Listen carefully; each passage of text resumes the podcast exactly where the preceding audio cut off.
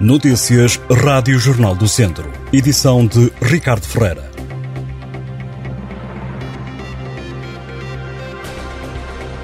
O Académico de Viseu e o Tondela carimbaram ontem passagem à terceira eliminatória da Taça de Portugal. A formação academista goleou o Cabril por 6-2. Já o Tondela foi a Coimbra ganhar a Académica. Os tondelenses sofreram para triunfar.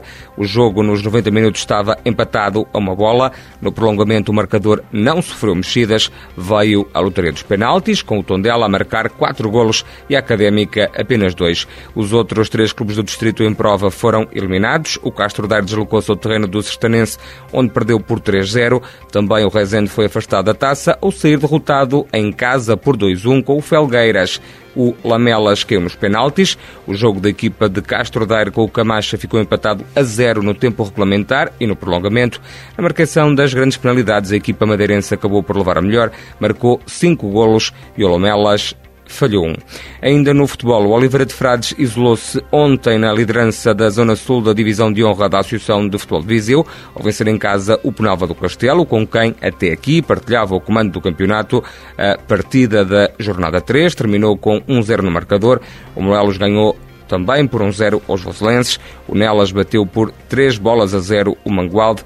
O Santa Combadense perdeu em casa com o Lusitano por 2-0. Já o Canas de Senhorim goleou o Roriz por 4-1. Já na zona norte da divisão de honra, o Lamego, após vencer Ontem o Piens subiu provisoriamente ao primeiro lugar da série, uma vez que o Lamelas e o Sinfãs, adversários diretos, só jogam na quarta-feira. A partida entre os dois clubes foi adiada para o feriado 5 de outubro, devido ao jogo do Lamelas para a Taça de Portugal. Como já disse então, o Lamego bateu o Piens por 2-1. Também o Nunes Pereira venceu o Paivense por 2-1. O Ferreira Daves empatou a três golos com o Mamenta da Beira. E o encontro entre o Carvalhais e o Sátão terminou empatado, mas a zero.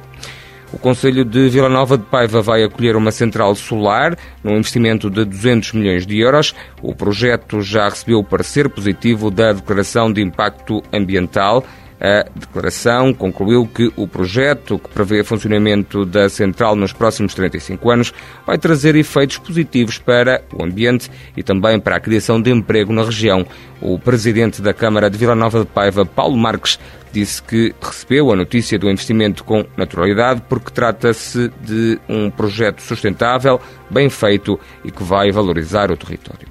A Associação Comercial do Distrito de Viseu tem a partir de agora um conselho consultivo. Os conselheiros tomaram posse no sábado, na sede da organização.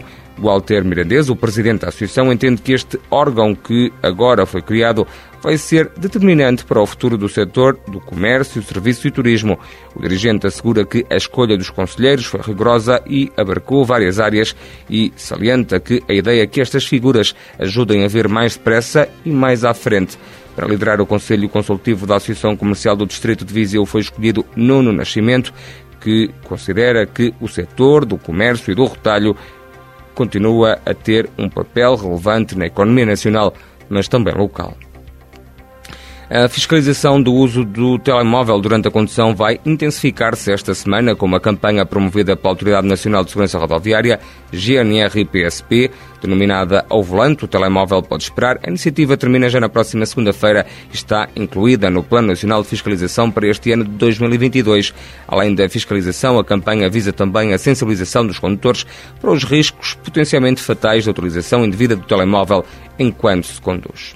A Câmara de Penalva do Castelo abriu candidaturas para as bolsas de estudo para estudantes do ensino superior do Conselho.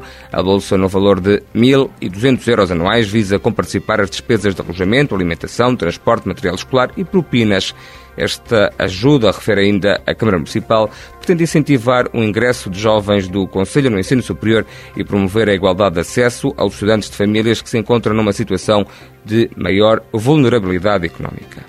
E a Quinta da Cruz em Viseu está a organizar a quinta edição da Convocatória Internacional de Arte Postal até 31 de dezembro. O projeto, que já decorre há quatro anos, regressa agora com o mote Viseu, Encontrei o Meu Amor.